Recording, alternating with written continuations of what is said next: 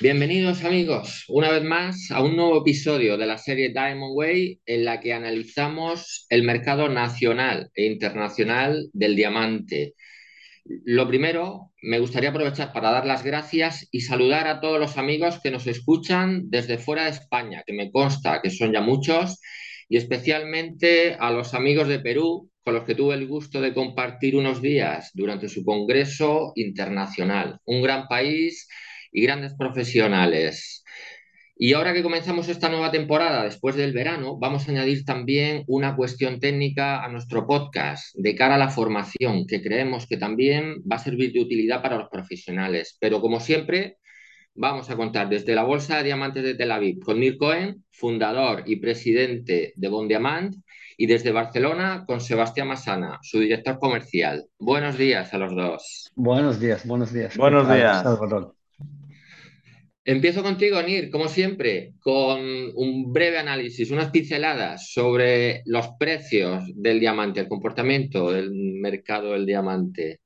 Bueno, estamos todavía viviendo lo que, lo que estaba pasando desde la feria de Vicenza, que hemos visto que hay un poco más de, de freno del consumo y se notaba ya desde esta, este momento que septiembre fue un, eh, todavía la evolución de antes del verano y en septiembre ya en estas fechas empezó a bajar eh, la demanda y junto con esto empezó a bajar también los precios del eh, diamante y ahora notamos que hay una, una bajada cada vez más en, el, en la demanda y en los precios.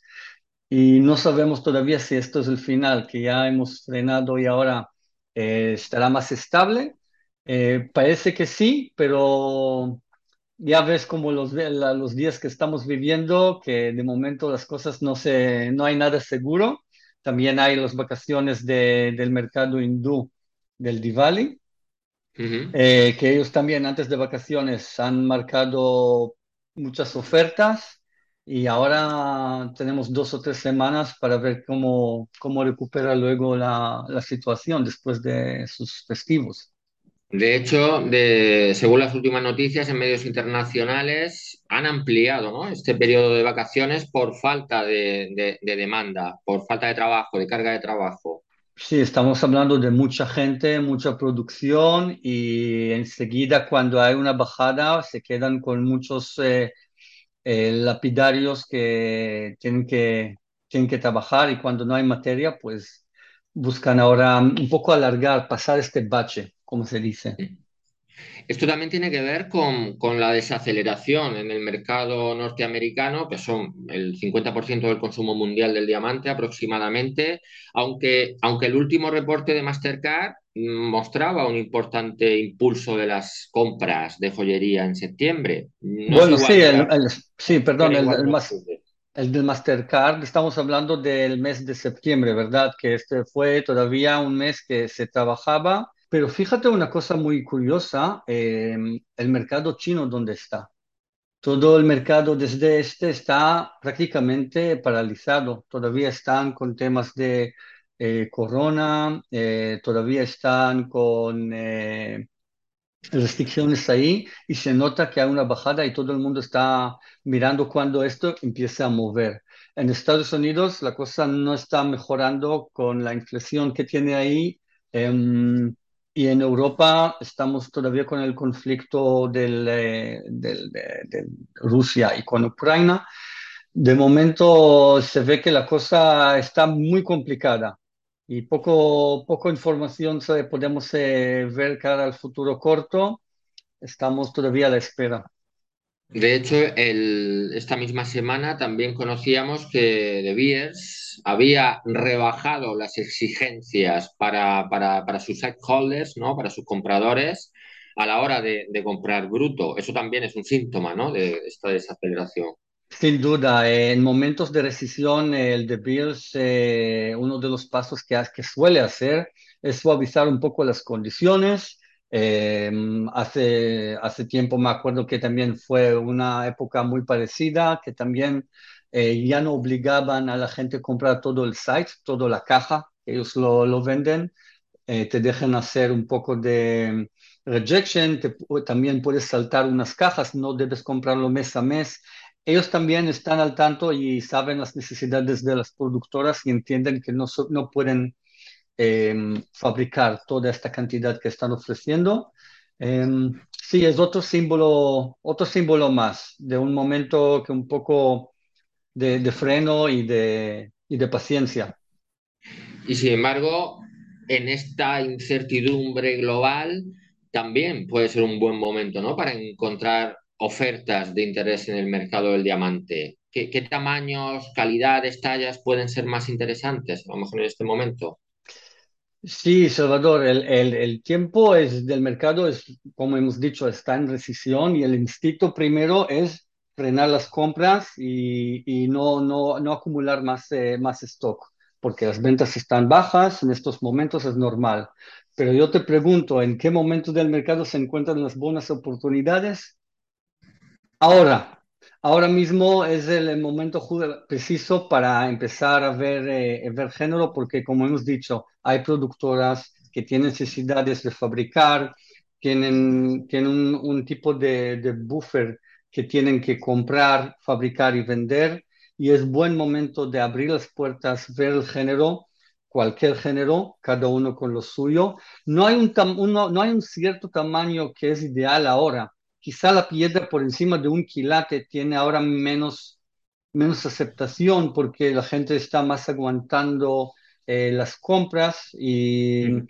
y, en cambio las, la joyería con más pavés y cosas así más pequeñas sí que tienen más continuidad, quizá con la piedra más grande, pero recomiendo eh, que ahora es buen momento de comprar bien, abrir, ver género, dar contraoferta en estos momentos a veces la, la contraoferta cuela, a veces se consigue buena, ¿sabes? Buena, buena compra. Eh, actuar un poco contracorriente, no, no estar eh, tanto la defensa, sino cuando, luego cuando se recupere todo y vuelve, la, el ritmo y la felicidad, pues ya los precios suben, ya no encuentras tantos, eh, se puede decir, compras de chollo. Ahora es el momento de los chollos, exactamente. Estamos, estamos en el momento de negociar ahora mismo, de, de, de, negociar. Que todo el mundo te quiere escuchar, la contraoferta. Pues ahí dejamos el análisis eh, del mercado internacional con, con Ircoen y vamos más cerca, un poquito más cerca, a Barcelona, con Sebastián Masana. Sebastián, buenos días. Buenos días, ¿qué tal? Muy bien, vamos a, bueno, sobre todo vamos a hacer un repaso. Hace un poco más de un mes se celebró la Feria Madrid Joya, en la que había muy buenas expectativas de, participación y de, y de, visitantes. Tú estuviste allí, estuviste haciendo visitas, estuviste viendo cómo iba. ¿Cuáles son tus, tus sensaciones de esta edición pasada? Bueno, Parece que al final las expectativas creadas se cumplieron. el, hubo el ambiente entre los participantes era, hubo muy bien, muy buen ambiente. La gente se notaba que estaban contentos por el hecho de que ya desde el primer día hubo muy buena afluencia de, tanto de profesionales como de público que venían como llevábamos dos años sin prácticamente poder hacer ferias con normalidad y, el volver a la normalidad y, poder ver a antiguos compañeros y clientes y proveedores, bueno, parecía que el ambiente mm, se notaba, se notaba que la gente necesitaba volver a unirse, volver a... y se veían que habían nuevos participantes también, que, que, eso es muy importante, muy significativo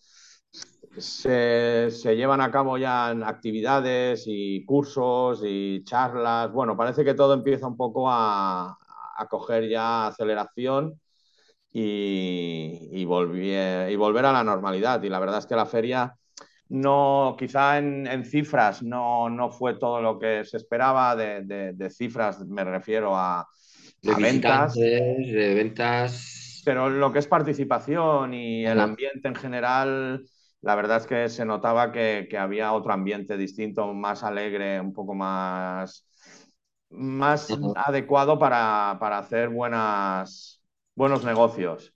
En este mismo sentido, Madrid Joya está enfocada en septiembre, está enfocada hacia la, la, recta final del año, ¿no? Hacia una de las campañas más fuertes del año, que es Navidad. tú que también estás en la carretera, que estás en, la calle, ¿qué te está transmitiendo el cliente de cara a, esta recta final del año? Sí, un poco, bueno, un poco en general, la, tónica general parece que todo el mundo está con un poco de prudencia, de, están un poco con la, con la preocupación, con un poco con la inseguridad, porque eh, vemos que los precios en, suministros están subiendo, los precios en los materiales también, unos suben, otros bajan. Hay, un poco, eh, cuando el mercado no está correcto, la gente lo peor es, esta inestabilidad. Entonces, el cliente al final, el, que el fabricante, el, el, cliente, la tienda, lo que quiere evitar es tener que subir precios. En momentos en que el mercado está flojo, eh, quieres evitar a toda costa subir precios y está llegando un momento en que tanto por, no solo por los materiales, sino por los suministros y por, todo lo que conlleva el, negocio, eh, se están viendo obligados a tener que, no, una subida muy grande, pero sí a unos retoques en algunos precios que a lo mejor estaban eh, un poco anticuados y había que actualizarlos. Luego, otra cosa importante que la gente ve es que, que, tiene un poco de preocupaciones con la falta de stocks en algunos, en algunos materiales, en algún tipo de producto. No hay una. notas que, el ambiente está, pues bueno, mm, primero que no, nadie quiere tener un gran stock de producto por, por, por, la incertidumbre de saber cómo va a ir la campaña, ¿no? Pero claro, Luego van a venir las prisas de última hora, las necesidades de, venta. No solamente comprar material, luego hay que producirlo, luego hay que montarlo, hay que gastarlo, ¿no? Exacto, y ponerlo en los escaparates para que el cliente pase, lo vea y, acabe comprándolo. Y, hay que estar preparado para ya, las ventas han de empezar ya. Entonces, eh, bueno, normalmente siempre eh, este, este próximo festivo de, 1 de noviembre se puede, muchas tiendas utilizan para, empezar a montar sus escaparates y ya poner toda la, carne en el asador. Y bueno, eh, esperemos que, la, que la campaña sea como se espera. Porque vosotros a nivel de, a nivel de mayoristas, digamos, bueno, trabajáis todo el año, por supuesto, pero mm, digamos, ¿cuándo empieza a desacelerarse cuando el cliente ya, el fabricante ya ha fabricado lo que tiene que fabricar y el comercio ya está vendiendo? Digamos, cuando es... Bueno, no hay un, no hay un parón, ¿eh? es, bastante continuo. A ver, evidentemente estos meses de ahora, desde septiembre, que empiezan las ferias y ya tienes un modelaje, ya tienes una, un diseño, evidentemente en noviembre ya lo has de tener todo prácticamente fabricado, porque si no ya sí que entonces vamos tarde. Pero, pero estos últimos años nos estamos dando cuenta que, que hasta prácticamente eh, en, diciembre, en enero, el cliente no para de hacer pedidos eh, porque necesita una urgencia o le ha salido una venta de última hora y, y bueno, estamos preparados, la verdad es que stock tenemos, estamos preparados para, para dar servicio súper eh, rápido y, y, bueno, al final el mercado es lo que está pidiendo, ¿no? El cliente te pide una, una respuesta muy rápida para él también poder dar una respuesta rápida al cliente final y estamos preparados para ello. Pero ya te digo, mm, estos meses han de ser septiembre, octubre, noviembre, los meses de, un trabajo más fuerte y luego ya diciembre, enero es un poco para... preparado ¿no? para, para, cualquier acción que puedas que, necesite que necesite tu cliente. Exacto. Como hemos comentado al principio, vamos a terminar la charla de hoy con una cuestión técnica que queremos incorporar a este podcast mensual y porque creemos que, tiene una parte formativa que creemos que va a ser de valor para, el comerciante y para el productor que no es gemólogo. ¿no? En este caso, hoy vamos a comentar la fluorescencia.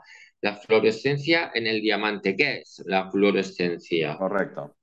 Exacto, sí, siempre que hablamos de, diamantes hablamos de lo típico, las cuatro Cs, ¿no? El peso, color, pureza, la talla, y nos dejamos un poco descuidado el tema de la fluorescencia, y creo que también es un tema importante eh, que, puede afectar al, acabado de la piedra. Es decir, La, fluorescencia no es más que un efecto que aparece en la piedra bajo, cuando la ponemos bajo luz ultravioleta. Y, es un efecto debido a que eh, cuando, el diamante está cristalizando en la naturaleza se incorporan elementos naturales dentro.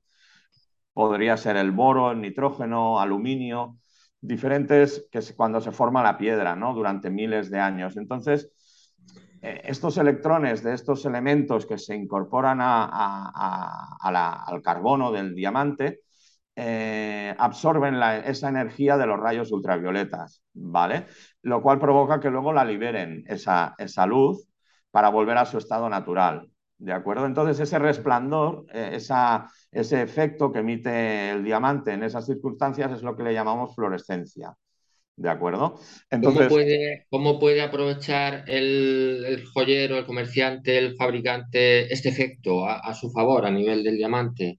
Sí, sí, miramos un poco atrás en la historia, hace a lo mejor 50, 60 años, eh, una piedra con una fluorescencia alta era mucho más valorada porque en colores eh, bajos, en colores de niveles, por ejemplo, y JKL y para abajo, una, fluorescencia alta que, tiraba hacia color azul, hacía que esa piedra con un tono amarillento quedara más blanca, se veía, hacía un efecto más blanco sobre la piedra.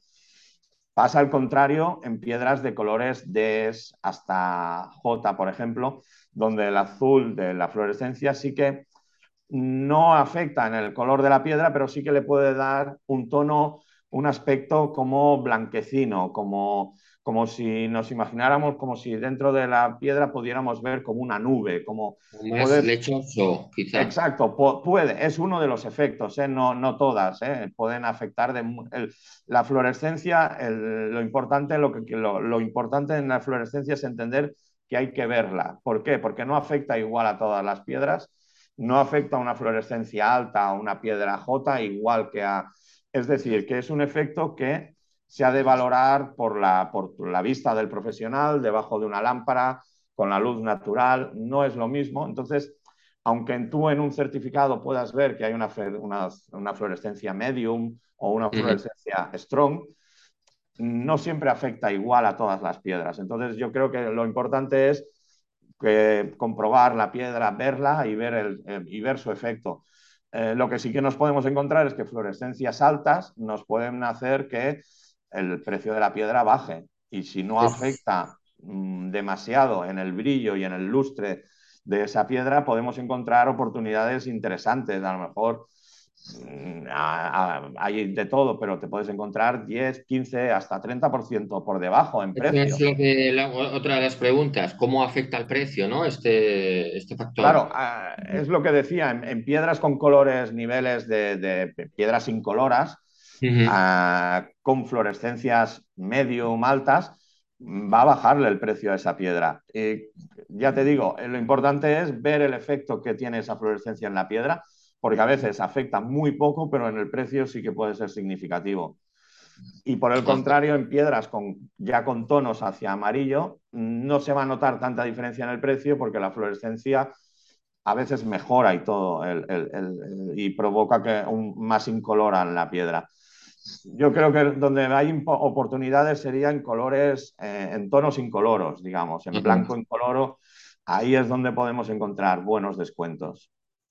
Permítame, añadir también que, en por ejemplo, en las piedras fancy, también eh, hay, la fluorescencia tiene varios tonos, hay eh, tono amarillente, azul, eh, naranja, y a veces esto favorece en la piedra fancy, se cotizan más si encaja el, lo que es el tono de la piedra con el tono de la fluorescencia. A veces. Cuando hablas fancy, hablas de piedra de color, de diamante. Piedra de color, exactamente, exactamente. Colores fancy. Ajá. Aprovechando, Nir, antes de, terminar el, podcast de hoy, que bueno, con la interesante explicación comercial gemológica de Sebastián Masana, que ha sido muy interesante y creo que va a ser de mucho interés para, los, para, para el comercio. No quería terminar sin comentar algo que también he escuchado y que se me ha olvidado preguntarte antes, y es que en algunos medios internacionales, en este tema de la desaceleración, de la incertidumbre a nivel del diamante, digamos, hay, hay cierto agotamiento a nivel joyero después del boom de la pandemia. También se puede justificar por eso, aparte de la guerra, de la inflación, de todos los demás conflictos.